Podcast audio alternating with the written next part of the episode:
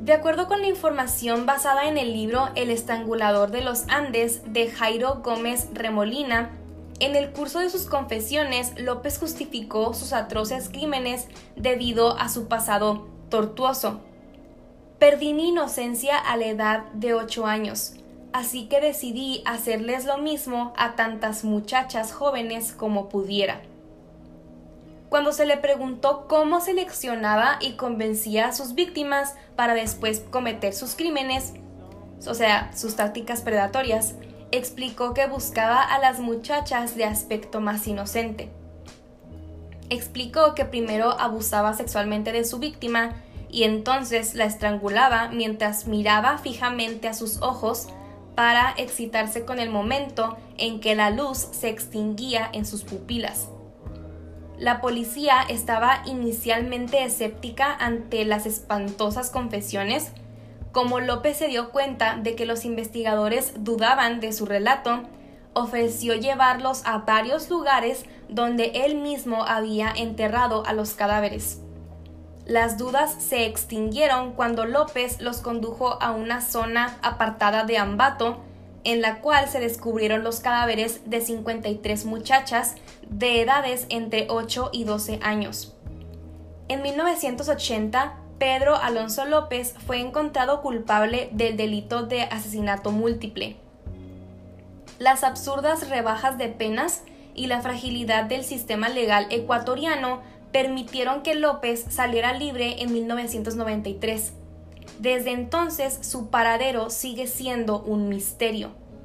La Policía Nacional, el Departamento Administrativo de Seguridad y la Fiscalía de Colombia, junto con la Interpol, fueron puestas en alerta a mediados del 2001 sobre crímenes similares al modus operandi de López en tierras colombianas, en la zona de Leticia, Amazonas.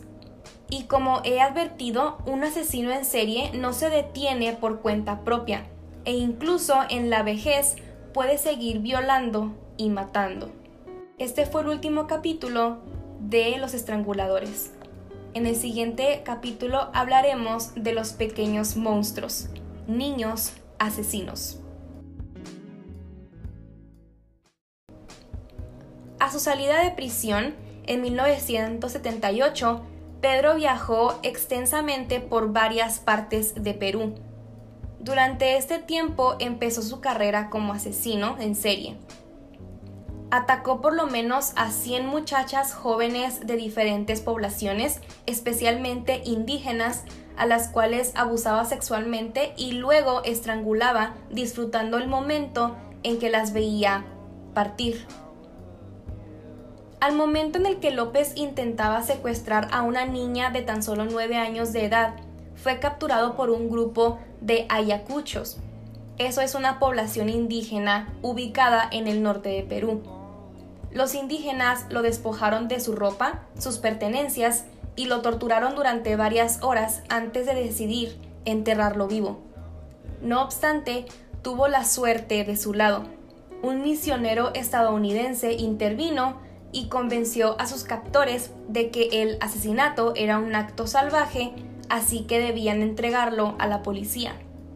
Las autoridades judiciales y policiales no quisieron invertir el tiempo en investigar las denuncias de los ayacuchos, así que tras unos pocos meses en prisión, el gobierno peruano deportó a López a Ecuador. En su retorno a Ecuador, López empezó a viajar alrededor de la región y se estableció en Ambato. Para la época era una población rural e indígena. Con frecuencia retornaba el territorio colombiano, donde al parecer también cometió varios homicidios. En abril de 1980, un río de Ambato se desbordó y desenterró los restos de cuatro niñas. Las autoridades del lugar decidieron investigar. Días después, una mujer de la localidad, Carvina Poveda, se encontraba en un supermercado con su hija de 12 años de edad. Un hombre desconocido intentó raptar a la niña. La madre pidió la madre pidió ayuda para detener al secuestrador y en medio de los gritos de auxilio, los comerciantes del mercado capturaron al hombre. La multitud se agrupó en torno a López y pidió que se le linchara. Finalmente, las autoridades lo encarcelaron. Una vez en la oficina principal de la comisaría, Pedro se negó a cooperar con las autoridades y permaneció en silencio en todas las preguntas del interrogatorio.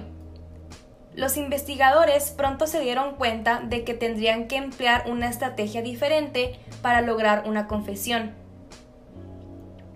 Uno de los funcionarios sugirió llamar a un sacerdote, al padre Córdoba Gudino. El sacerdote en efecto se ganó la confianza de López quien poco a poco le reveló una serie inagotable de actos salvajes y repulsivos de violencia contra jóvenes de diferentes lugares. Las sesiones con el religioso proporcionaron a los investigadores claras pistas sobre la actividad criminal de López. Finalmente, el monstruo de los Andes, como los periódicos empezaron a llamarlo, confesó que había asesinado por lo menos a un centenar de muchachas en Ecuador, otro tanto en Colombia y aún más en Perú. López explicó a la policía por qué prefería matar en territorio ecuatoriano. A mí me caen bien a las muchachas en Ecuador. Son más dóciles y más confiadas e inocentes. No son como las muchachas colombianas que sospechan de extraños. Bienvenidos al capítulo número 85 de mi podcast Aprendiendo Juntos. Seguiremos hablando de los estranguladores. Este episodio se tratará de Pedro Alonso López, el estrangulador de los Andes. Si acaso el demonio estuviera personificado y encarnara en un cuerpo humano, ese sería el de Pedro Alonso López, asesino que tiene el récord mundial del mayor número de víctimas cobradas por un asesino en serie, calculado por el libro Diccionario del Crimen sus víctimas fueron 350. López emprendió su carrera homicida a través de Perú, Bolivia y Ecuador, donde sumó jóvenes víctimas durante los años 70, la mayoría de ellas tenían entre 8 y 13 años de edad. Hasta el día de hoy, su paradero es un misterio. Pedro Alonso López nació en Tolima en 1949 era hijo de una prostituta y el séptimo de 13 hermanos. En 1957, a la edad de 8 años, su madre lo sorprendió manteniendo relaciones sexuales con su hermana más joven. Así que Pedro fue expulsado de su casa e hizo de las calles su nuevo hogar. Un hombre mayor lo recogió, le ofreció comida y un lugar donde vivir. El sujeto lo condujo a un edificio abandonado, donde abusó sexualmente de él para luego abandonarlo a su suerte. López volvió a dormir en las aceras y edificios abandonados. Había transcurrido casi un año desde la salida de su casa cuando se decidió a viajar por el país. Fue así como acabó en la ciudad de Bogotá, la capital colombiana, donde mendigó para sobrevivir. Después de varios días de pedir comida y limosna, un residente estadounidense lo adoptó y lo animó para que siguiera estudiando. Por un tiempo parecía que Pedro se adaptaba a su nueva vida de comodidades. En 1963, a la edad de 12 años, un maestro de su nuevo colegio lo agredió sexualmente. El odio alimentado en el pasado renació. Poco tiempo después, robó dinero de las directivas de la escuela y a continuación huyó de su hogar. López volvió al único lugar seguro que conocía, las calles. Crudo escenario donde pasó los siguientes seis años en la mendicidad y robando para sobrevivir empezó a robar carros y pronto se ganó una reputación en el mercado negro. A los 18 años de edad fue arrestado y sentenciado a 7 años de prisión. López, una vez en la cárcel, fue abusado sexualmente de nuevo por cuatro presos de mayor edad. En el siguiente ataque, Pedro se juró a sí mismo que nadie lo tocaría de nuevo. construyó un cuchillo con los utensilios de la prisión y dos semanas más tarde cumplió su venganza matando a cada uno de sus agresores. Las autoridades juzgaron el caso como defensa propia y no por el cargo de asesinato, así que simplemente se le agregaron dos años a la condena inicial.